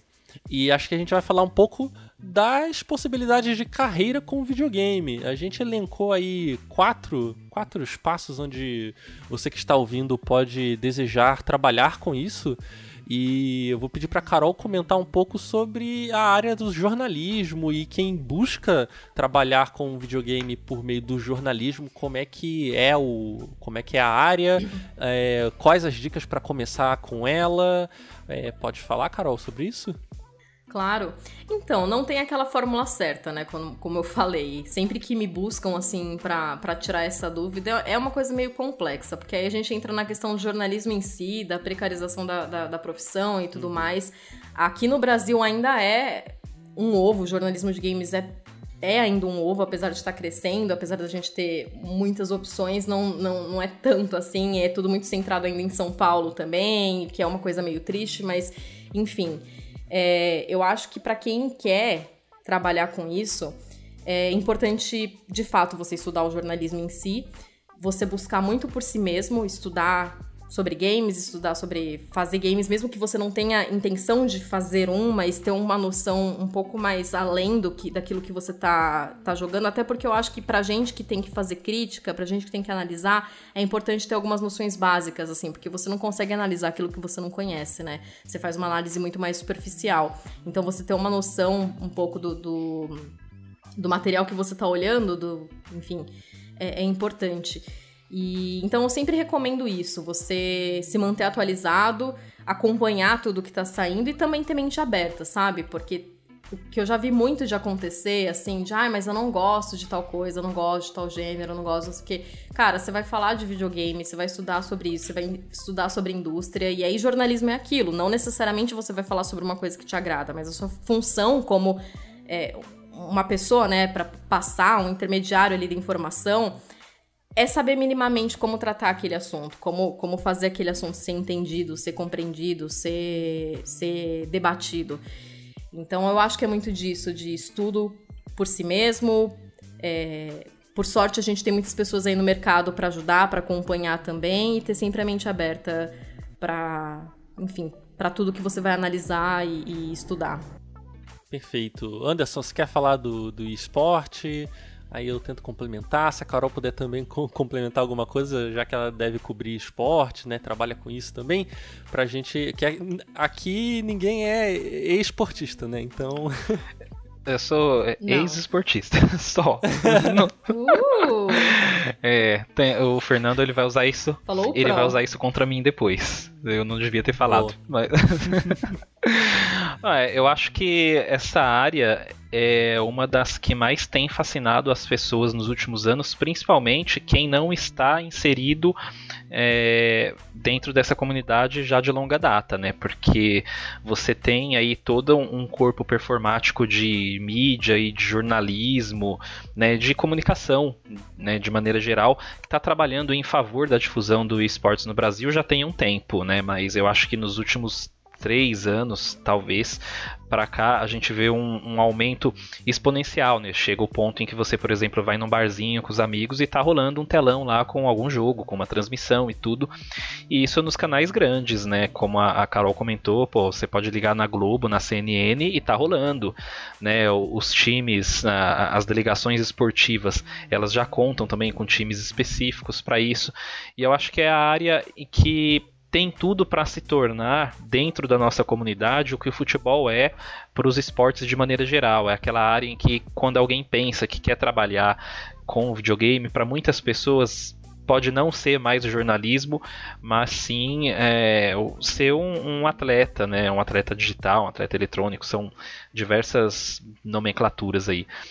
E eu acho que é interessante porque tem tanto o apelo né, econômico, que a gente já falou que é importante para poder validar o videogame dentro de determinados espaços e através disso também é, abrir outras portas para o diálogo, quanto também tem o apelo das pessoas passarem a perceber aquilo como uma carreira válida, como alguma coisa que elas podem levar para a vida delas e que pode agregar alguma coisa, né? Da mesma maneira que para muitas pessoas é um sonho ser um esportista, um atleta, e aí no modelo mais tradicional mesmo que eu estou falando, é, para determinadas pessoas você já vê essa inclinação para querer jogar no competitivo, viajar, conhecer jogos novos, né? fazer parte ali de uma comunidade que se sustenta sozinha sem necessariamente estar sempre ligada à comunidade mais tradicional dos jogadores. Tanto que existe um pouco até essa divisão que não chega necessariamente a ser uma rivalidade, uma rixa, mas tão somente uma divisão que foi se criando por conta de como as lógicas funcionam, né? De pessoas que estão muito mais ligadas ao cenário dos esportes do que do videogame como um ente doméstico ali, do computador também incluído aí nessa equação. Enfim, eu acho muito interessante e eu fico feliz que mesmo com os problemas todos inerentes à área e tem muitos, não é o objetivo aqui abordar e problematizar isso, mas mesmo com algumas questões desfavoráveis. O cenário tem crescido, tem trazido novas pessoas para os holofotes. Isso permite também que mais pessoas que vão se interessar pela cobertura que não seja necessariamente a do jornalismo mais tradicional, mas tão somente aquela que está comentando as partidas, né, tá fazendo toda, é, todo esse trabalho de comunicação ao vivo e, enfim, é, tenha lugar, né, tenha uma possibilidade de, de colocação nesse mercado e, e, a gente sempre tem que respeitar e incentivar a paixão das pessoas, né, pelo que elas gostam, pelo que elas querem fazer. Então, eu, eu fico muito feliz de ver o desenvolvimento dessa área no Brasil e de ver que existe uma possibilidade de alguém que está estudando ou que está jogando é, debandar para esse lado mesmo, competitivo, profissional e que está ganhando cada vez mais espaço e respeito. E às vezes não só como jogador também, como comentarista, uhum. técnico, Sim. enfim, tem várias formas aí, ou mesmo para cobrir, né? Porque a gente tem assim no, no próprio jornalismo, apesar da gente estar tá aberto assim a falar de games no geral, tem um pouco uma separação também, até porque é uma indústria, uh, o esportes em si tem muita coisa para se cobrir. Então é meio difícil alguém que cobre tipo jogos, vou colocar, vai, tradicionais, a indústria tradicional, não sei como chamar isso de uma outra forma, é acompanhar tudo que está acontecendo no, nos esportes. Então, às vezes, você quer ser jornalista de games para focar em esportes, para falar de, de, de campeonatos, para, enfim, tá totalmente inteirado nessa área também. O que é importante, o que eu acho legal a gente ver que, que não é um, um lado Exato. só, sabe? Você pode é, não só como jogador, mas você também às vezes está nos bastidores, ou então isso que a gente falou, comentarista, analista e por aí vai. É, e é louco porque isso que você está falando é excelente, né, Carol? Porque a dinâmica dos esportes ela é outra, completamente é, diferente, maluca, muito rápida, muito versátil. Aí... É uma dinâmica muito mais próxima do Sim, esporte tradicional. É, porque mesmo. tem venda dos atletas que vão sair, aí vai ter uma nova uhum. equipe, aí o cara chegou, e aí é, é, tudo muito maluco, assim, muito louco de ver essa dinâmica toda acontecendo. É, é bem interessante. Eu falo isso por mim mesma, porque eu não sou uma pessoa muito inteirada em esportes, e não é de uma forma, tipo, menosprezando a minha, a minha atuação, nem o, o a área em si, uhum. mas é, é, o, é o contrário, é justamente mostrando que esportes é uma área muito grande por si só, e que de, demanda muita dedicação, enfim, uma atenção especial, assim, porque é tudo isso que a gente estava falando desde o começo, do crescimento, como isso tem impactado a indústria no geral. Então é, é, importante deixar isso claro também, né? A gente fica. Eu acompanho muito mais por cima do que eu, eu adentro, porque é muito mais complexo. E, enfim, é, é, legal de fato saber que tem, tem espaço para essas diferentes áreas de atuação dentro do mesmo tema, digamos assim. É, eu não acompanho porque eu não sei jogar essas coisas aí, não, gente. Eu sou ruim. Eu só acompanho o Valorant. Ué, você não era pro? não, mas aí é outra coisa, entendeu? É outros atletismos, ah, não é isso aí não. Hum. ah, achei que era. É pró em paciência. Olha, às vezes, às vezes o Fernando, ele. Campo é, minado. Às vezes. Não, eu ia falar que às vezes o Fernando ele testa a minha paciência mesmo. Aí eu fiquei pró. tá bom. Não, mas acho que uma coisa que a Carol falou que é bem importante também é, é por exemplo, se você for caster né, de algum jogo, ele exige também uma, um estudo muito grande sobre esse jogo específico, né? Não é igual o Galvão Bueno que vai Exato. narrar futebol, Fórmula 1, natação, as Olimpíadas, né? Então, Exato. sei lá, você vai ser caster de Valorant, depois se você quiser mudar pra CS ou é, Free Fire aí requer um, um período de, de, estudos e se acostumar com o jogo, Exatamente. entender o, os próprios códigos, né, para você falar sobre aquele As jogo. As mecânicas, a dinâmica, tudo, né? Você tem, não é que é impossível você sair de um e ir para outro, mas é que de fato exige muito desse, desse entendimento, dessa pesquisa, dessa dedicação para aquele jogo específico, né? Sim, sim. Eu acho que outro ponto, e aí acho que o, o Anderson cobriu muito bem essa forma do, do esporte em geral, e é, é pouco tempo tempo que a gente tem aqui para falar sobre isso, mas se a pessoa quer ser, por exemplo, quer entrar para jogar mesmo, né, ser o, o, o profissional ali que vai para os campeonatos, acho que é importante a gente tratar também, também como uma área precarizada, né? Tem as questões trabalhistas envolvendo o, o esporte e também as desigualdades, né? Do mesmo jeito que a gente falou que pode ser também uma expressão de esporte tão grande quanto o futebol, né? E o futebol ele é muito desigual. O sul, o sudeste, ele tem uma proeminência desigual com o norte, o nordeste.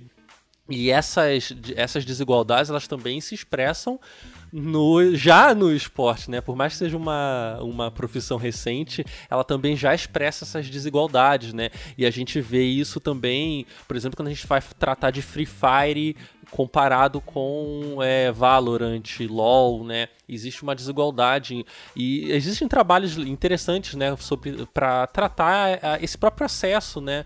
Uh, até o acesso à internet. Quando a gente está falando de esporte, a gente está falando necessariamente Sim. de ter computador, ter internet e muitas do, muitos dos profissionais vão, vão passar por dificuldades de não ter internet às vezes, né?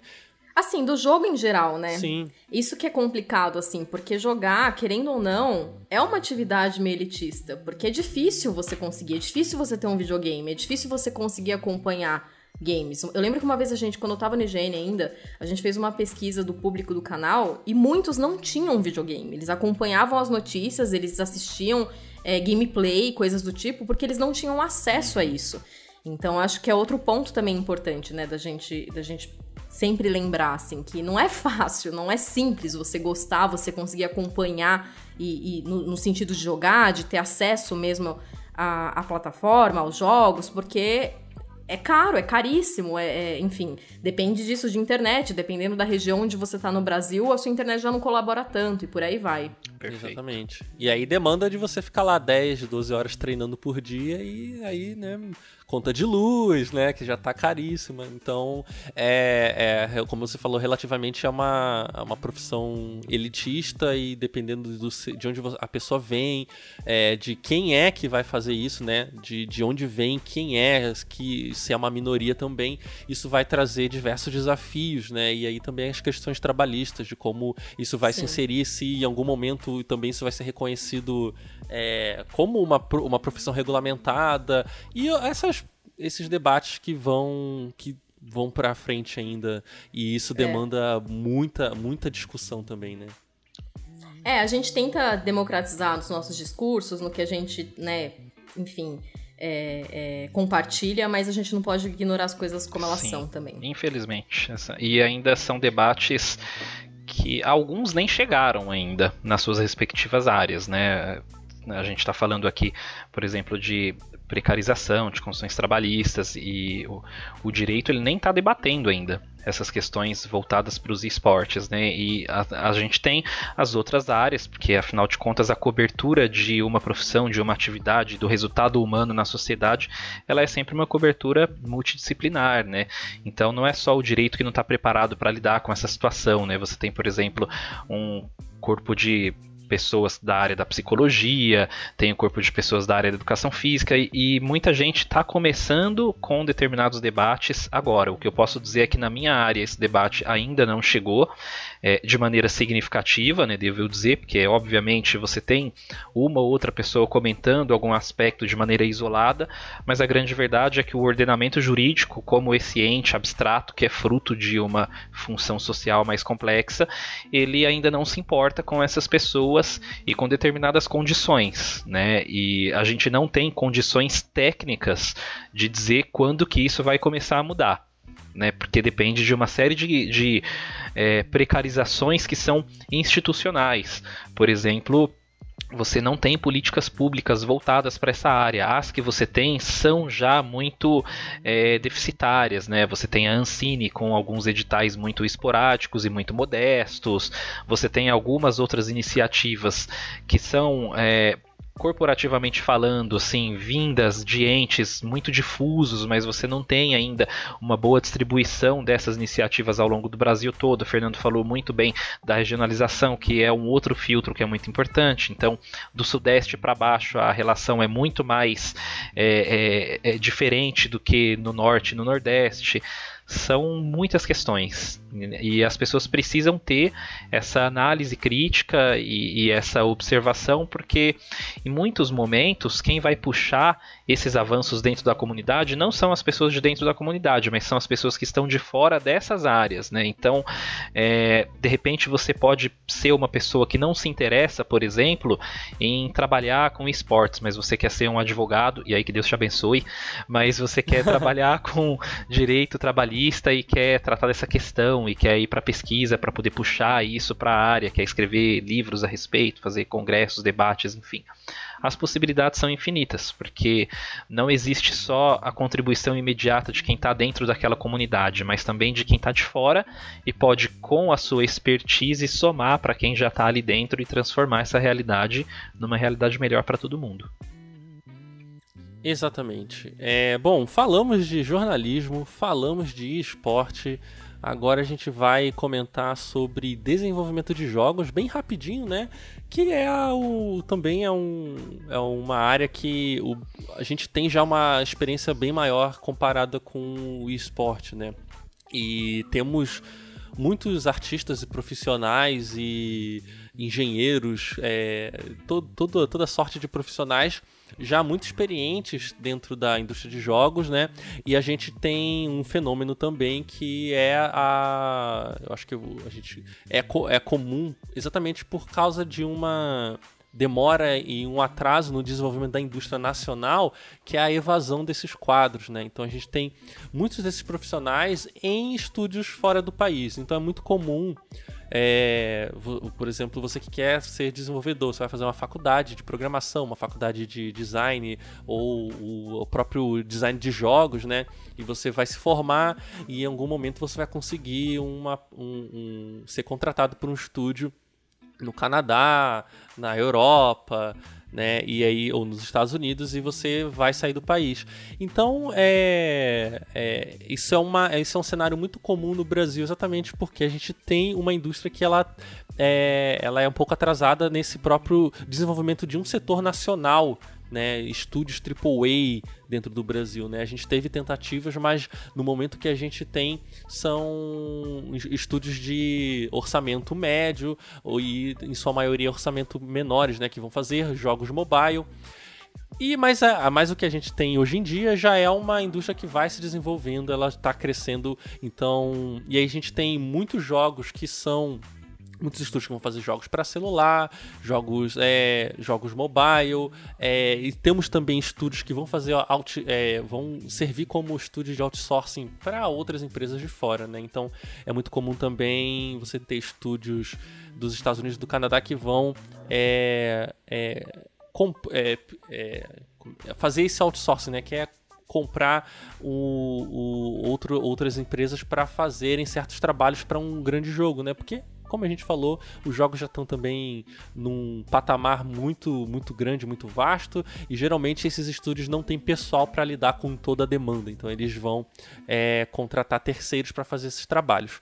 Mas de modo geral, quem quer começar com trabalhar com desenvolvimento, né, é indicado ir para a faculdade fazer um desses cursos em alguma dessas áreas que você preferir tiver mais, mais afinidade, né, seja nas artes, na engenharia, na programação.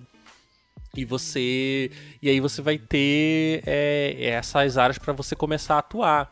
Então e aí existem algum algumas formas de você entrar nisso, né? Se você for artista, você vai ter que montar o seu portfólio, começar a fazer alguns trabalhos, pegar alguns freelas e aí trabalhar em algum, e aí você conseguir trabalhar alguma empresa, você vai montando esse repertório, né?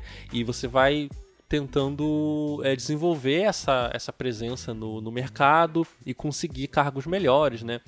É, e também existe essa possibilidade mesmo de você buscar é, é, é empresas de fora também para trabalhar.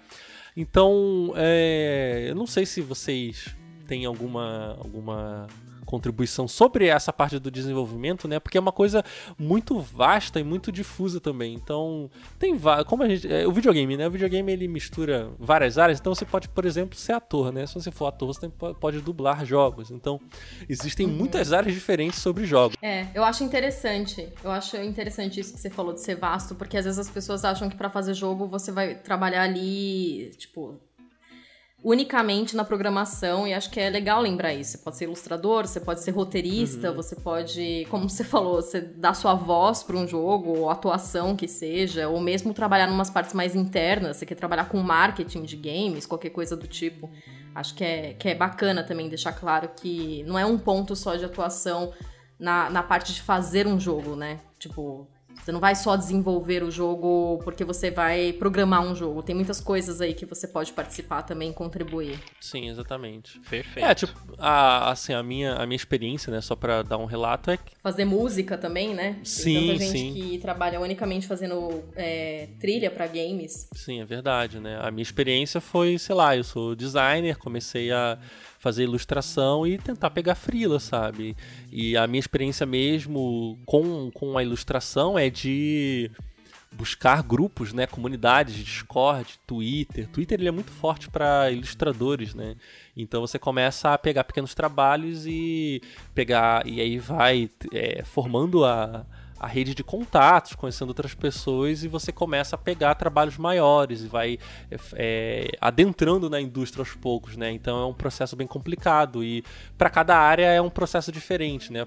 Pra, pro meu foi assim, começar é, toda essa conex, fazer conexão, é, conversar com os outros e aos poucos começar a pegar trabalhos maiores até você de repente começar a trabalhar com jogos e pegar jogos grandes, né?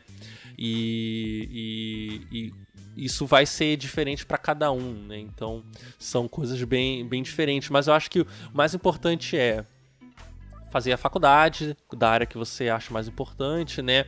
E começar a fazer os contatos, entrar em grupos, usar as formas que você tem de da internet mesmo, né? De é, criar essa, essa, esse network aí com outros profissionais para conseguir também as indicações. É, a área de videogames ela é muito forte com essa coisa de frilas, né? e, e pequenos trabalhos que são é, divulgados na internet, tem muita vaga que é colocada em sites de desenvolvedores, né? Acho que é, ArtStation, o Itch.io é, itch.io é, é bom para vocês procurarem caso queiram trabalhar com ilustração.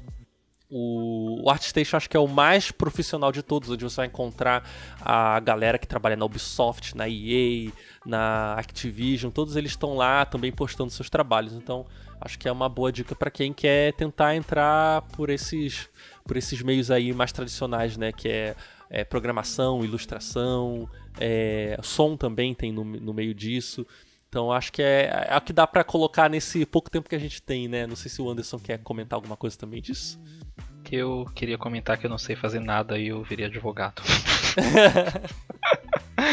é porque eu não sei matemática, não sei programar, não tenho nenhum outro talento, eu só sei entender de lei e de ficar filosofando. Então é isso, gente. Tem essa opção também.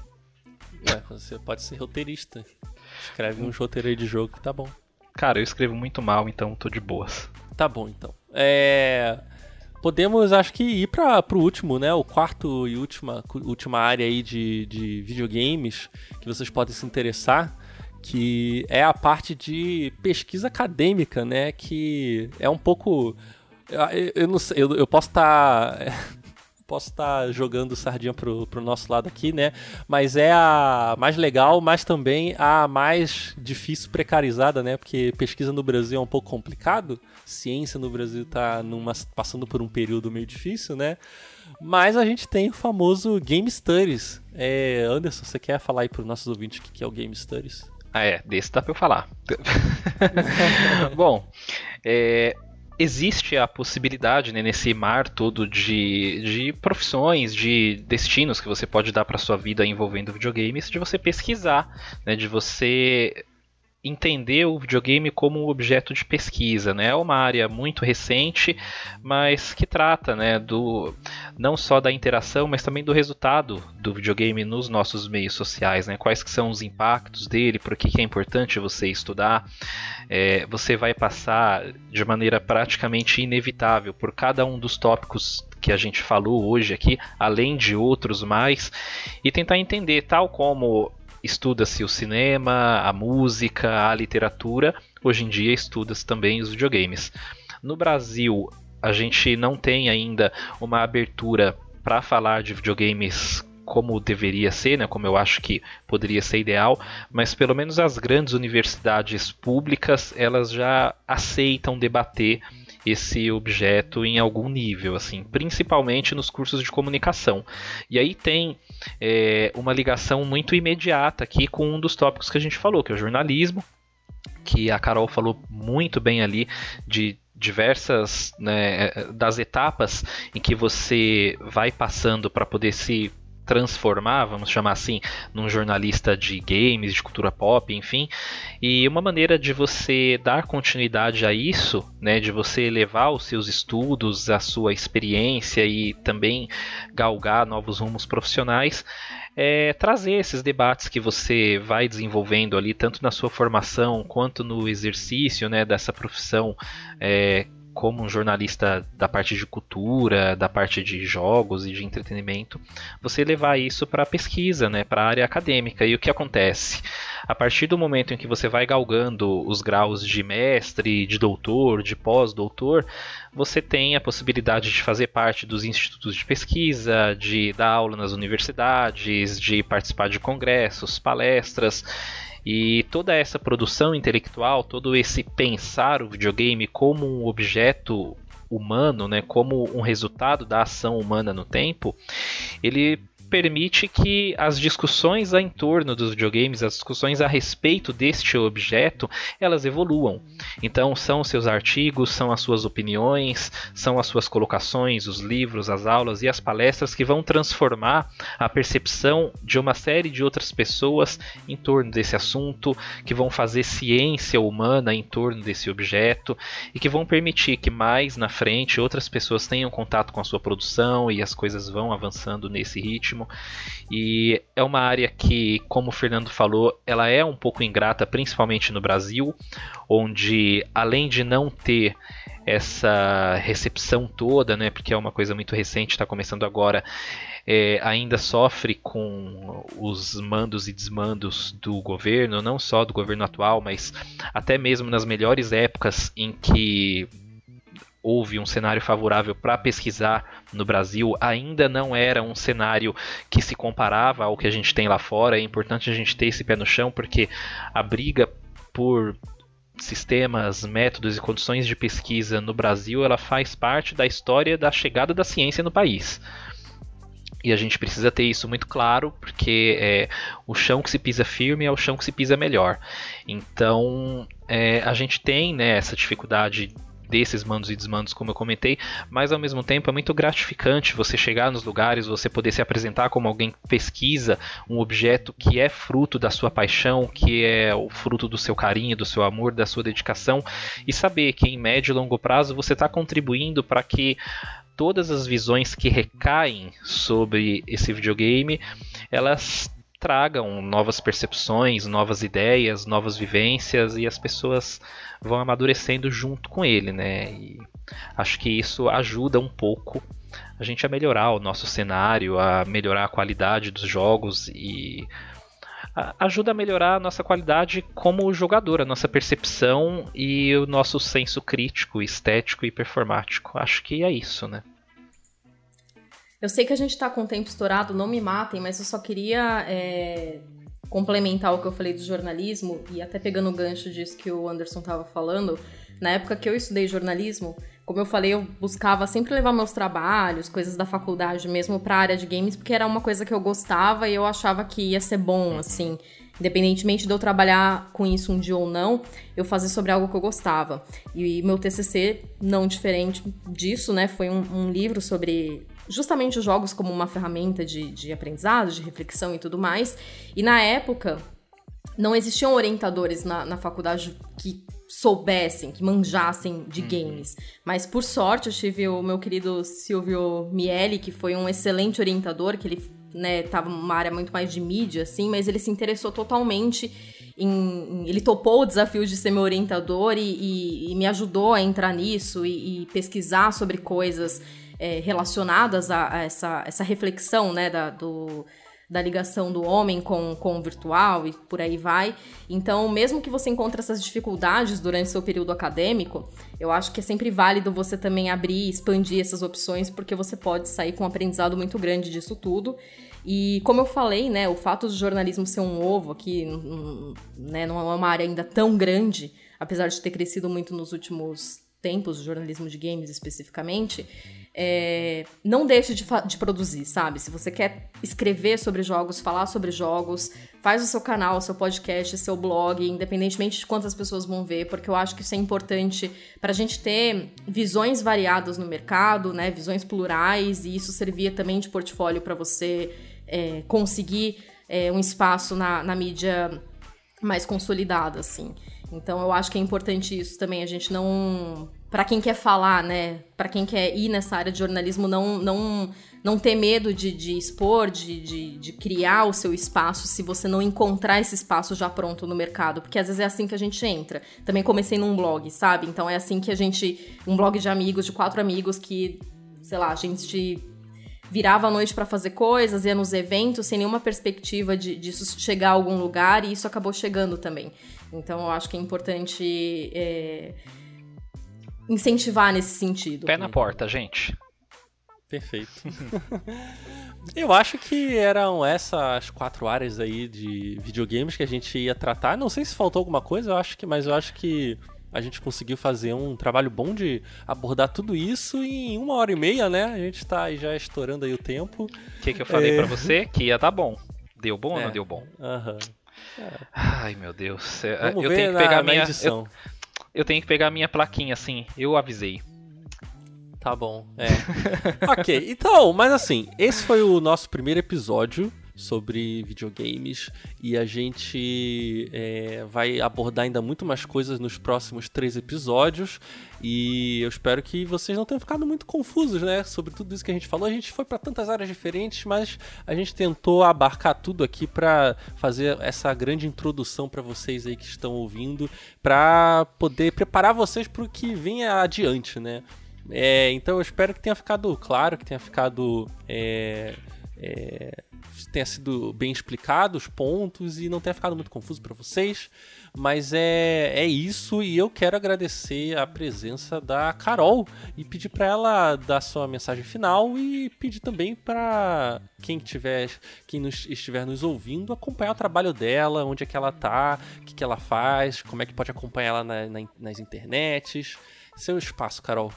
Bom, primeiro, obrigada pelo convite. É, eu adorei bater esse papo com vocês. Sempre é legal falar de games, ainda mais com pessoas tão abertas assim e tão sábias, meu Deus. Que isso, não? Meu Deus do céu!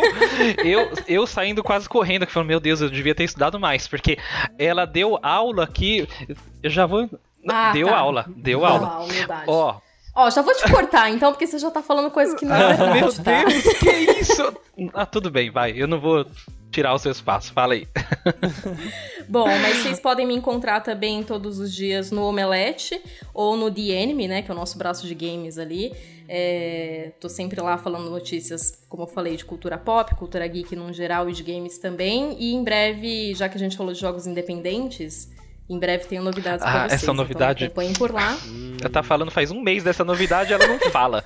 E aí. Calma que é correria, ah, calma que uma hora meu sai. Meu Deus do céu. mas, mas é uma coisa que pode agradar se, se você gosta de jogos independentes. E também nas redes sociais, é underline Carol M. Costa, Twitter, Instagram. Peço perdão pelo underline, mas já existe muita Carol no mundo. é isso. Não é pior que o meu, que tem dois underline, então. É, e você, e você para coroar, você frequentemente é confundido com um ex-presidente muito famoso. E não é Sim. meme, não é zoeira, é verdade.